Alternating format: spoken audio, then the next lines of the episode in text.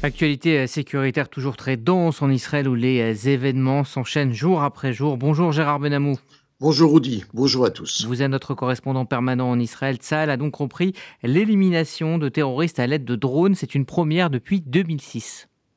Oui, l'armée israélienne, sur la base de renseignements précis du Shabak, a identifié un véhicule suspect à Jenin avec un groupe de trois terroristes du djihad islamique à son bord. Ces terroristes sont responsables de plusieurs attentats à l'arme à feu sur des localités juives de Judée-Samarie ces derniers temps. Après avoir été formellement identifiés, ils ont été éliminés par un drone de Tsahal. Le ministre de la Défense, Yoav Galand, a déclaré Nous utiliserons tous les moyens à notre disposition et nous exigerons le prix le plus élevé pour tout terroriste ou même passeur de terroristes. Réaction de l'un des hauts responsables du Hamas, Ismail Radwan L'utilisation d'engins volants par Israël constitue une évolution dangereuse. Nous appelons la résistance en Cisjordanie à intensifier le conflit. Et le Premier ministre Benjamin Netanyahu a décrété hier la construction de 1000 habitations à Eli. Une action qui, pour Benjamin Netanyahu, fait sens en faveur de la mémoire des victimes d'un nouvel attentat en Cisjordanie, près de l'implantation d'Eli. Netanyahu a déclaré C'est notre réponse au terrorisme, après la mort de quatre Israéliens assassinés par des terroristes du Hamas. D'autres, par contre, prétendent venger la mort des victimes du terrorisme par la violence.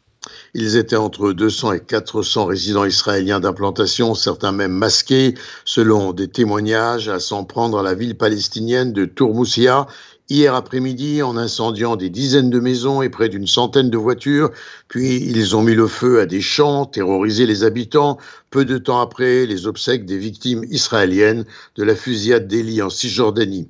Le ministère de la Santé de l'autorité palestinienne a dénoncé un mort palestinien et trois autres blessés par des tirs lors de l'attaque par les résidents d'implantation et des affrontements avec l'armée. On ignore à ce stade qui est à l'origine des tirs qui ont tué et blessé les Palestiniens. Quatre victimes ont été transférées à l'hôpital de Ramallah où la mort de l'une d'elles a été constatée, celle d'Omar Katin, un homme de 27 ans. Les émeutes qui ont frappé cette ville voisine de Ramallah font suite à d'autres violences déjà commises par des résidents d'implantation réunis en milice dans plusieurs villes palestiniennes du nord de la Cisjordanie mardi soir. De nombreuses photos d'ailleurs ont révélé la portée des dégâts matériels. Le Shin Bet exige désormais la détention administrative pour les meneurs juifs des émeutes. Nous partons maintenant euh, dans euh, le Golan, sur le plateau euh, du Golan, où les tensions sont extrêmement vives, mais pour d'autres raisons. Oui, des milliers de résidents druzes du plateau du Golan ont manifesté pour la deuxième fois hier contre la construction d'un nouveau parc éolien près de la ville de Majdam Shams, brûlant des pneus, lançant des pierres, des feux d'artifice et des cocktails Molotov sur d'importantes forces de police rassemblées pour sécuriser la zone. Douze policiers ont été blessés, quatre manifestants grièvement atteints, un par balle, trois modérément et un autre légèrement. Les blessés ont été transportés dans des hôpitaux à Safed, puis à l'hôpital Rambam de Haïfa. Le maire de la ville druze de Daliat al-Karmel, Rafik Khalabi, a souligné à plusieurs médias que la communauté druze était très en colère face aux politiques et aux lois d'aménagement du territoire d'Israël. Et la société euh, israélienne Enlight euh, Renewable Energy a donc commencé, euh, malgré tout, donc, les essais de 39 éoliennes sur le Golan.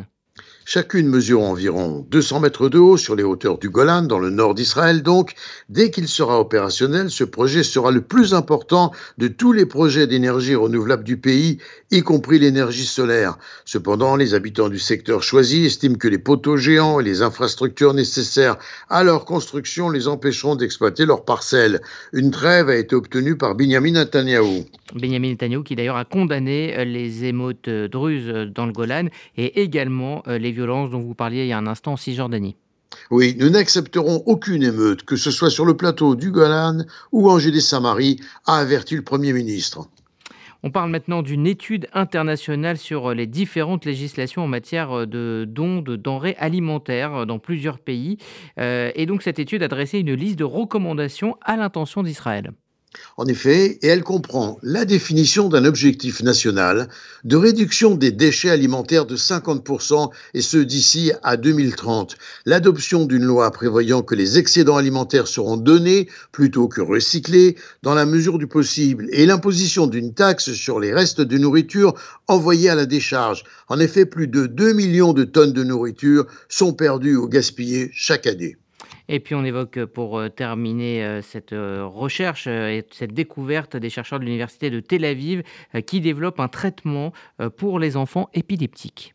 Il faut savoir qu'environ 75 enfants vivant en Israël souffrent du syndrome de Dravet, une forme d'épilepsie sévère qui débute par des convulsions fébriles vers l'âge de 6 mois et évolue après l'âge d'un an vers de fréquentes crises d'épilepsie spontanée accompagnées d'un retard de développement moteur et cognitif, explique un chercheur israélien, le docteur Rubinstein. Il faut préciser d'ailleurs que cette maladie est très répandue bien au-delà d'Israël. Gérard Benamou en direct de Tel Aviv pour RCG.